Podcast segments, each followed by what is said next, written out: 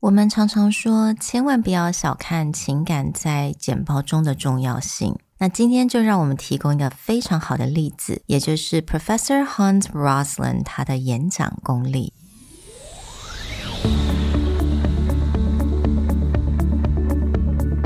Hello，欢迎来到 Executive Plus 主管与沟通力的 Podcast。I'm Sherry, an educator, certified coach, and style enthusiast.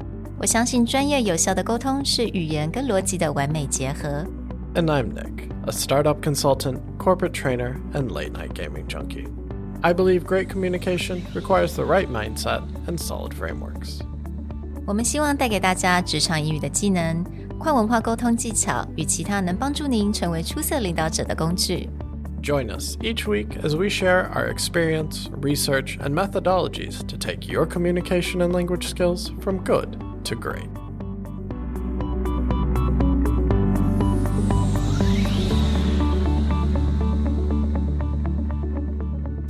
Hey, everybody. Welcome back to the Executive Plus podcast. Today, we want to talk about one of the most prolific TED speakers, Hans Rosling. Hans Rosling was a physician, an academic, and someone who actually ended up giving 10 TED Talks. Now, most people would assume 10 TED Talks. Oh, this guy must talk about a lot of inspiration, or he must have really compelling stories. And that's true. But what I think makes him really special and worth listening to his talks or reading his books is that he talked about very heavy statistical economic problems mm. on the TED stage. 嗯，那我觉得听 Hans Rosling 她的演讲，让我想起好像以前大学的时候，就是某一些特定的 professor，你会觉得上他们的课特别的开心。而且我觉得你如果看着他所有的 TED Talk 的 video，你会发现台下的听众的那个 reaction 真的很有就是被感染的那种感觉。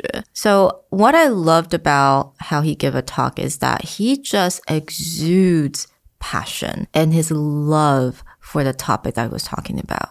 And that is definitely the first lesson we want to bring. I think there are a few things we can definitely learn from him. Mm. But if you take away nothing from his talks, except for one thing, is that when you are truly passionate about a topic, it shows. But what I think really separates him from other people who are passionate about it is his passion doesn't just stop in that he is on stage and passionate about what he says, is that he's so serious about bringing the things he loves to the greater world that he really hones how to talk about these very difficult topics. Mm. It's not just, oh, you should believe my passion. It's that I am going to make something that most people would avoid taking a class on mm-hmm. into something so interesting that you will want to take every class yeah. that he gives because he makes it relatable, he makes it clear and understandable, and you just want to listen to him talk. That passion goes beyond just him.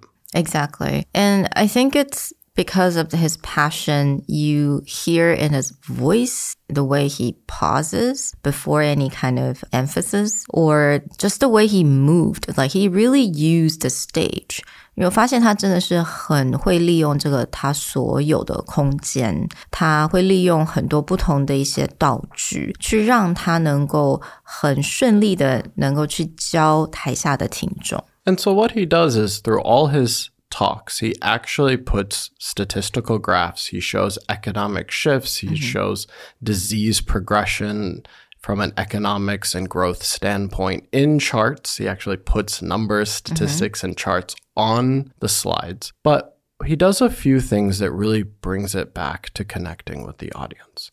So the first thing is that passion. And one thing that you'll see is that he doesn't stay in one place on stage. Mm-hmm. He'll move around the stage. He gets excited. He has a tendency to take huge sticks or pointers and really like wave it around and emphasize his point. The other thing that he does really, really well, and you'll see it change throughout all his talks, is he finds metaphors to connect back to his audience. So, one example that I've talked about in previous episodes is he has a talk called Global Population Growth, Box by Box. Mm.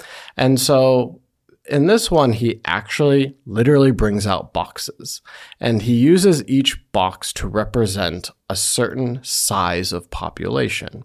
And inside the box, he actually uses a prop to represent economically where that population is in the world. Mm.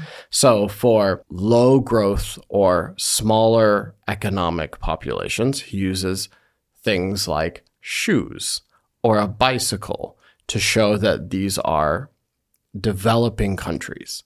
And then for countries that are growing, getting larger, he uses a car. And then for what we would consider first world countries where people have the ability to move around easily with economic stability, he uses an airplane. This metaphor of how to understand growth in different countries, and then he even just shows how these countries move from one box to another. He does this amazing thing where he takes what should be considered a very boring topic like economic growth and developing countries. If you saw that as a class title, I think most of us would avoid it. Mm-hmm. But the moment he starts talking about mobility and our ability to change from one area to another and what's happening in the growing world, it is really fascinating and it's very clear and easy to connect to. In another talk, he actually he shows graph movements and he almost talks as though he's a sportscaster. He he bit, does like play by play, almost like if you're watching American football. That like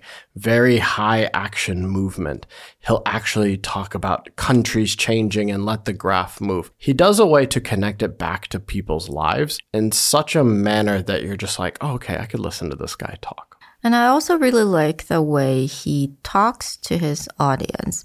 So he doesn't dumb it down. He doesn't treat his audience as someone who's like, you know, doesn't know anything. He treats audience almost like his students in classroom. And he really walk us through all these different concepts. And it, he's excited about, you know, showing them the ropes for, so I really like the way he kind of talks to the people.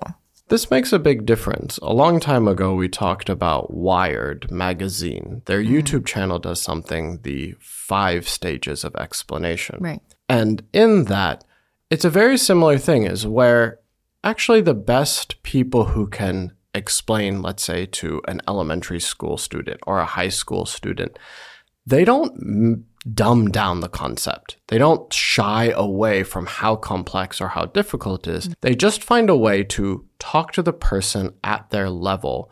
All the concepts that Hans Rosling talks about, he leaves at a very high academic level, but he just finds better stories or better examples to build them in. So, even example in one, he starts talking about child mortality rates. Mm. And he actually pulls statistics from the UN's website. He actually talks about the interview process or the statistical gathering process for how they're finding ch- child mortality rates. So he doesn't shy away from, okay, let's just make this a very easy topic to understand. He's still showing exactly how things get done, mm. but he does it in a way where you actually want to listen what the outcome is. Mm. So no matter what he's talking about, he stays true to the topic. Mm. He just finds better entry points for people to get connected to. So at one point, he actually shows the graph and he knows that as soon as he shows like the mortality linear progression graph, people are just like, oh crap, I don't want to listen to this. But again, his passion comes in he's like, wait, wait, wait, okay, let me break down what this graph means to you. When you see this, here's an example of how someone interviews and gets that information. When you see this graph move to this other thing, here's what it actually means. So he keeps the integrity of the topic, but he doesn't make you just run away from graphs and charts and statistics. Mm. And one thing that you also need to know and probably notice really quickly is that 它所有的 PowerPoint slides 都不是所谓的很漂亮. It's not beautifully designed. It's nothing special about them. It's very, really raw. It just graphs and numbers, but it's about how he present that. So again, like I think we talk about this a lot, but I really want everyone to understand it's still about the content and how you deliver the content. The design of it, the packaging of your presentation, that's the second step that you can worry about. So again, like I think amazing speakers like himself, you can really learn a lot from this. Yeah, there's a great point in that from a TED standard. His slides are difficult to look at. You know, TED is very famous for the one picture, yeah. one word, mm-hmm. one point. But with him is again, he puts the graph, the chart. But the thing that he does back to the content is unlike most people who will talk about very difficult numbers, they'll put the chart up there and then they'll start explaining the chart piece by piece. When he puts the chart up there, he still forces you to look back at him. Mm-hmm. He's like, don't worry about this. Don't worry about this. Yeah. Listen to what I have to say mm-hmm. and then I'll explain this chart. Right. So he's using the visual just simply to make his point, but he's the storyteller and he tells you constantly, look at me. Don't be looking at this chart. He spends a lot of time developing his charts. They're, as far as charts go, very interesting, but he never just goes, okay, only look at this. You still come back to him. You still come back to his main point. You can't just mute and then mm-hmm. watch the chart and understand what's going on. You need him to walk you through. And that really just wraps up what makes him great in that the passion matters. The fact that he brings you into his world and he spends so much time building the storytelling, building the charts and statistics so that you can be part of what makes him so interesting has made him such a compelling TED speaker. We don't want to talk too long on this because he's someone you just have to watch. In our show notes, we'll link aggregation of all 10 of his talks. They're all worth watching. Most of them have millions of views, but even the ones that only have a few hundred thousand, you would be shocked at how much you can learn from what it takes to present difficult data. Be sure to check them out and let us know what you think about Hans Rosling. We'll talk to you guys next time. Bye. Bye.